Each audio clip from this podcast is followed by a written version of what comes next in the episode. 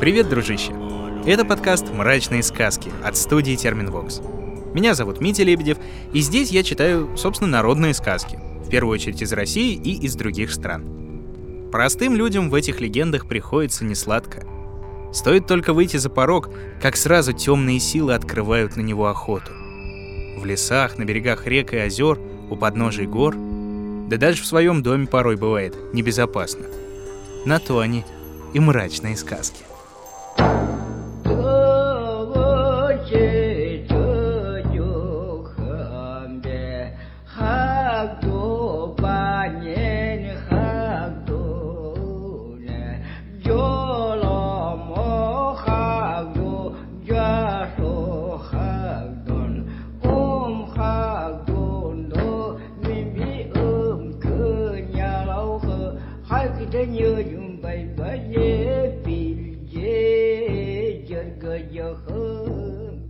Сегодня мы с тобой прочитаем ульчскую сказку. Ульчи — малочисленный народ России. Всего их не больше трех тысяч, и в основном живут они в Хапаровском крае, в низовье Хамура. Сами себя они всегда называли «нани», а ульчи переводятся просто как «местные жители». Веками ульчи обожествляли животных и природные явления, а все самое важное поручали шаманам. Как и у многих других анимистов, мир ульчей был наполнен духами и богами — которые обитали во многих животных, растениях и предметах. Поскольку ульчи часто контактировали с другими народами, в их культуре появилось много общего. Например, встречается в ульчских сказках как заму или как дзяму — злобный горный дух. Ну и по совместительству наш старый знакомый из «Семи страхов», если ты помнишь еще эту сказку из первого сезона. Есть ульчи и лесные ведьмы, и говорящие звери, и подземные твари, а их сказки учат, что зло просто не может быть непобедимо или неисправимо.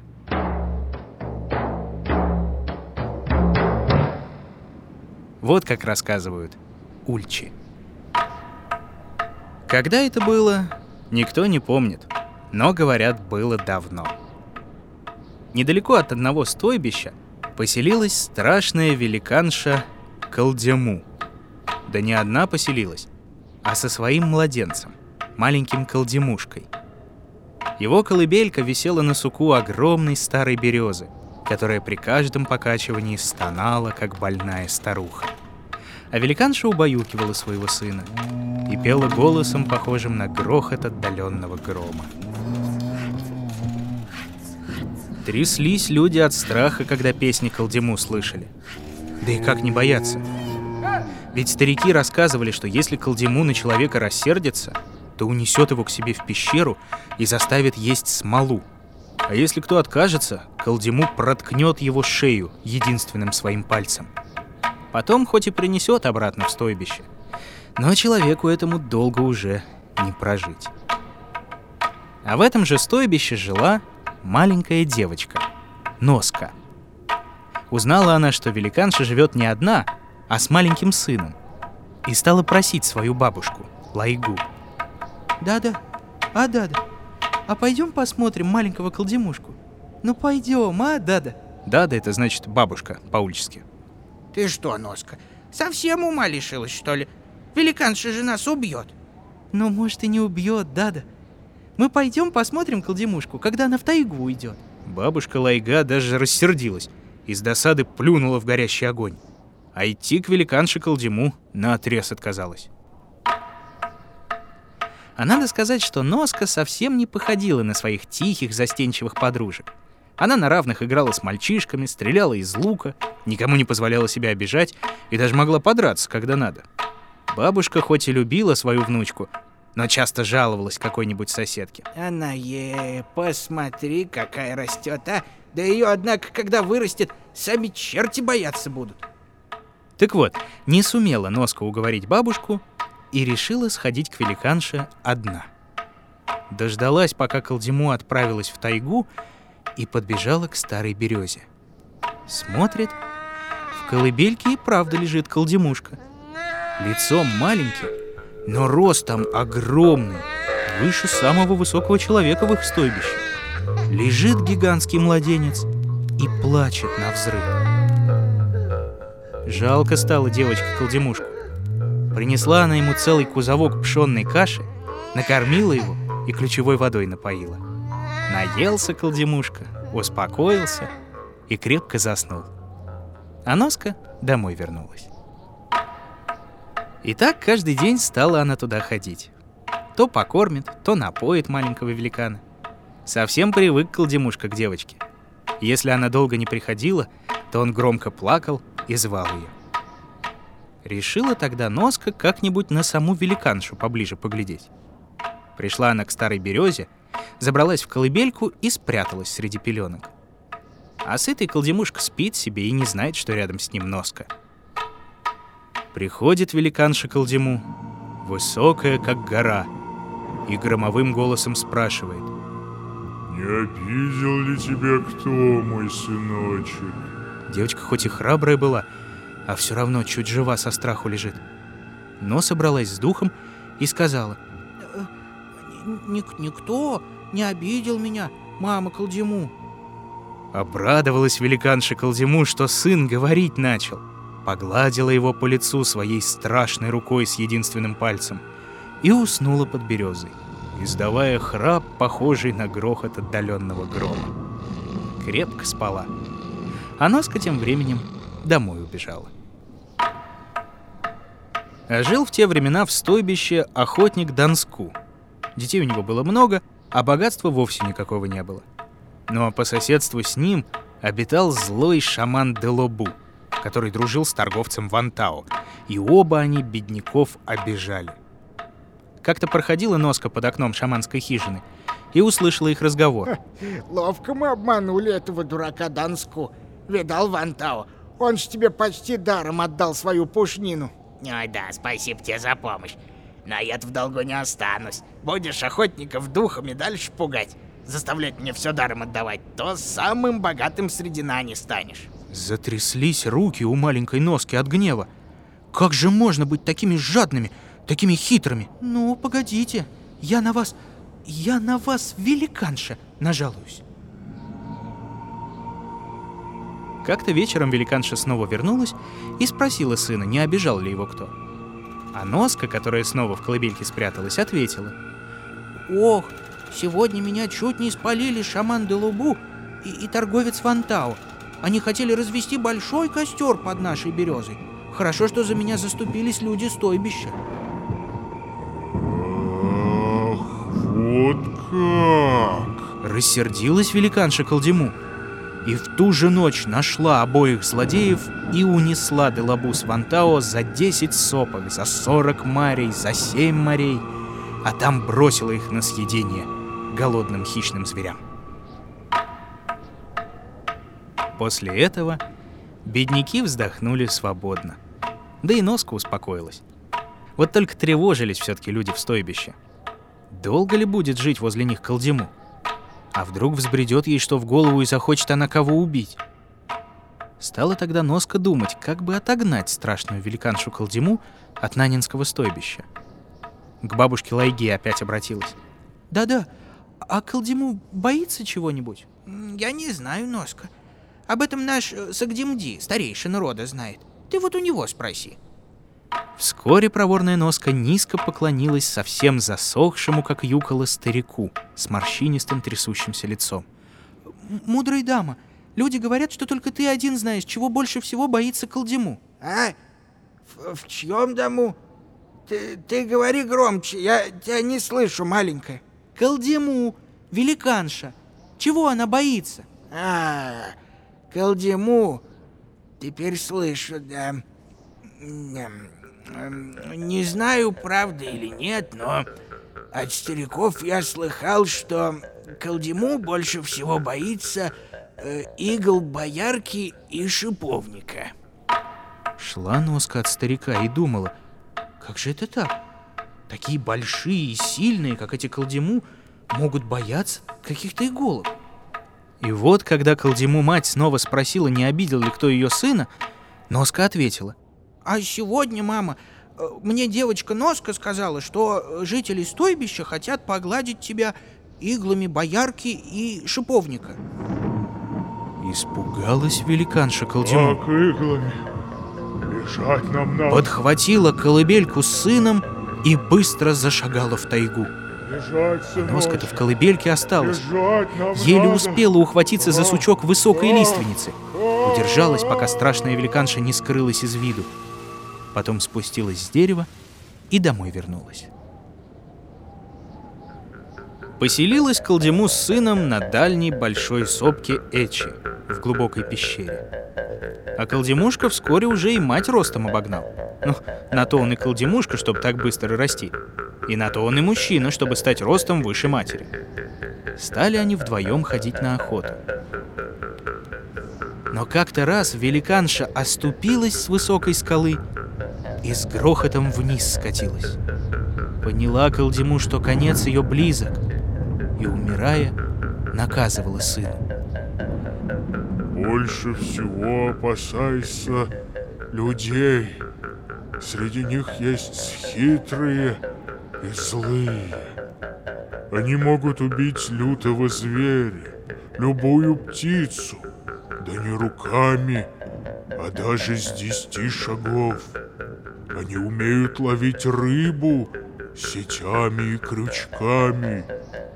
Они и нас могут убить, хотя мы, колдему, гораздо больше и сильнее. Похоронил Колдемушка мать на высокой горе Коми. Затасковал. Тяжело и грустно жить одному. И решил он. С людьми буду жить, если меня примут. Они ведь добрые. Мать, наверное, ошиблась, говоря, что они злые. Ведь есть же среди них такие, как девочка Носка. А если все люди такие, как Носка, то люди самые добрые на свете. Подумал так Колдемушка и направился к стойбищу. Вот залаяли в стойбище собаки. Потом и люди на улицу выскочили, испугались. Идет к ним страшный великан. Стали люди вооружаться, чтобы сразиться с ним. Кто копье в руки взял, кто саблю, кто лук со стрелами. Пусть он большой, да нас много! братцы, все будет хорошо! Смерть чудовищу! Смерть чудовищу! Выбежала на улицу и маленькая носка. Она тоже увидела великана и узнала своего колдемушку. Не трогайте, не трогайте его! Это колдемушка! А сама смело побежала ему навстречу. Люди в ужасе глядели. Раздавит ее великан, растопчет. А тот, увидев носку, встал на колени и поклонился своей маленькой заступнице.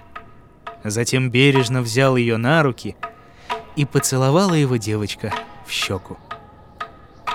Только тогда люди вздохнули облегченно и убрали оружие. Вот так и стал Колдемушка с людьми жить. Вообще был он на людей похож. Такие же руки, по пять пальцев на каждой. Только вот росту уж был очень большого. И силы у него было столько, сколько у 20 самых сильных мужчин. Не знал еще Колдемушка, как люди живут. А от незнания много бед да глупостей наделал. То сети порвет, ну просто случайно из-за силы своей. То весь берег перероет, пока пескарей ищет. Но чаще великан все же помогал людям.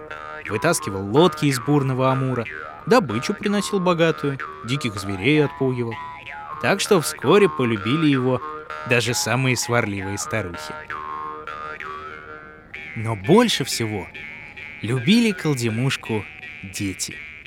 Сам-то он был еще только мальчиком, поэтому любил с ребятишками играть.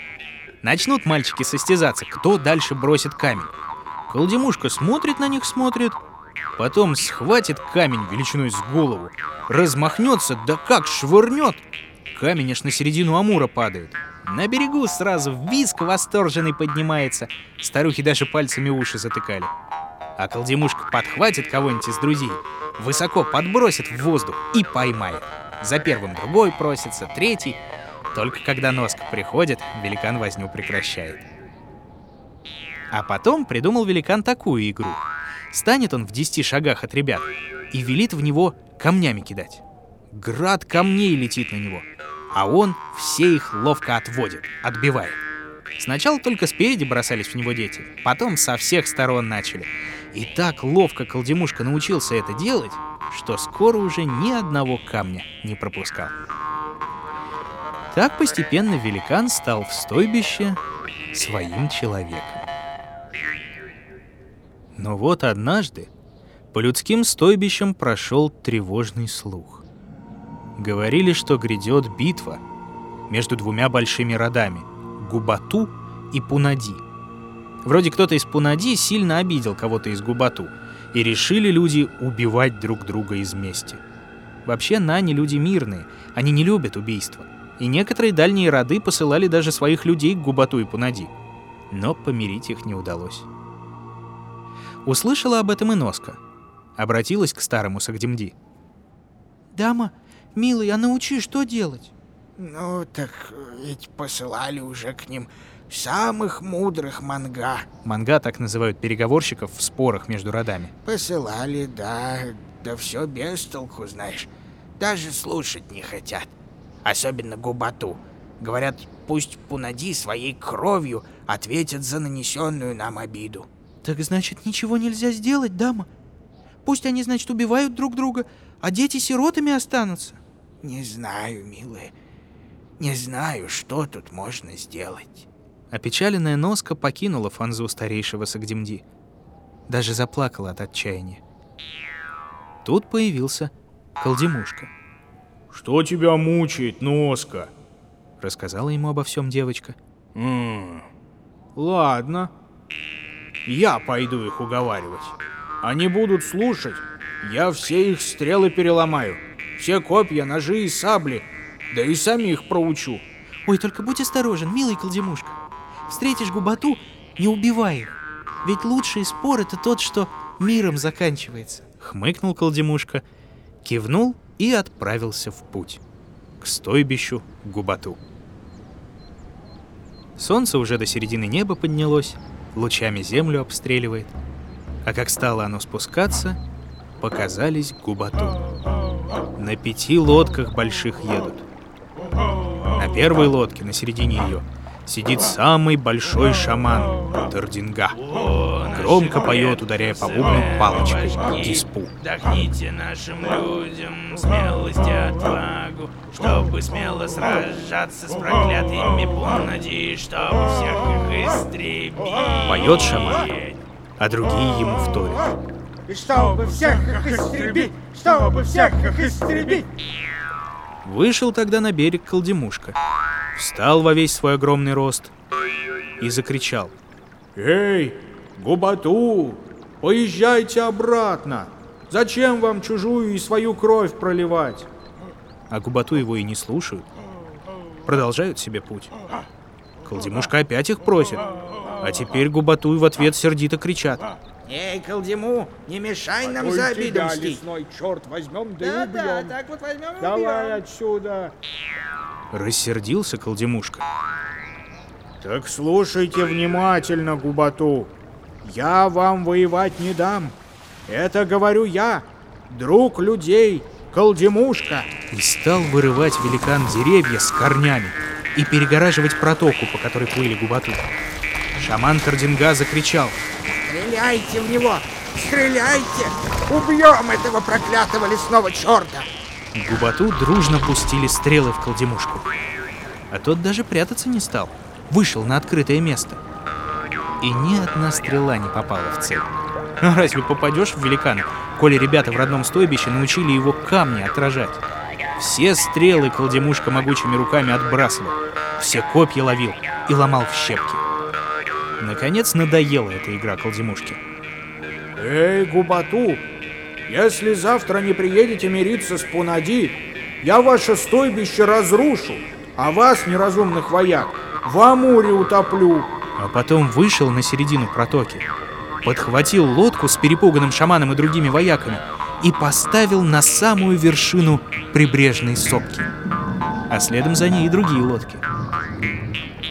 И уходя, сказал через плечо.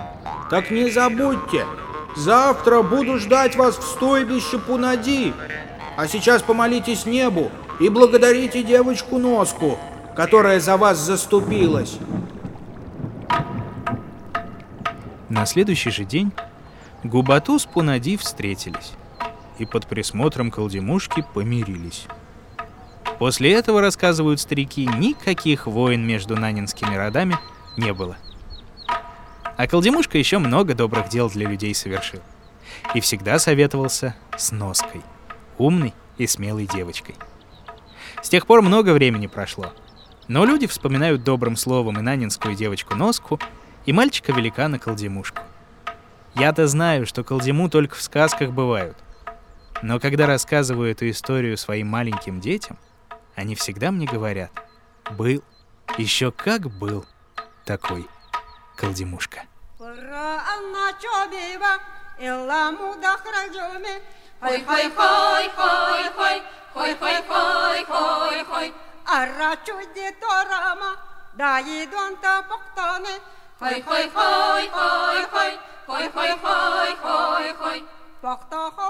А ведь и правда, если ссора заканчивается миром, почему бы вообще не отказаться от ссор?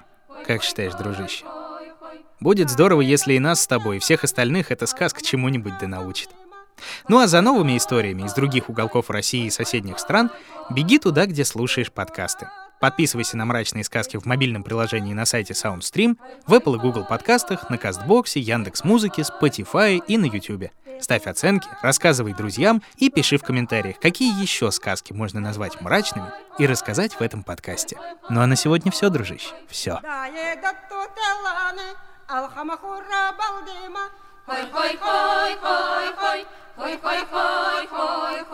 Находил и читал сказки Дмитрий Лебедев. Собирала их в звуки и украшала Ольга Лапина.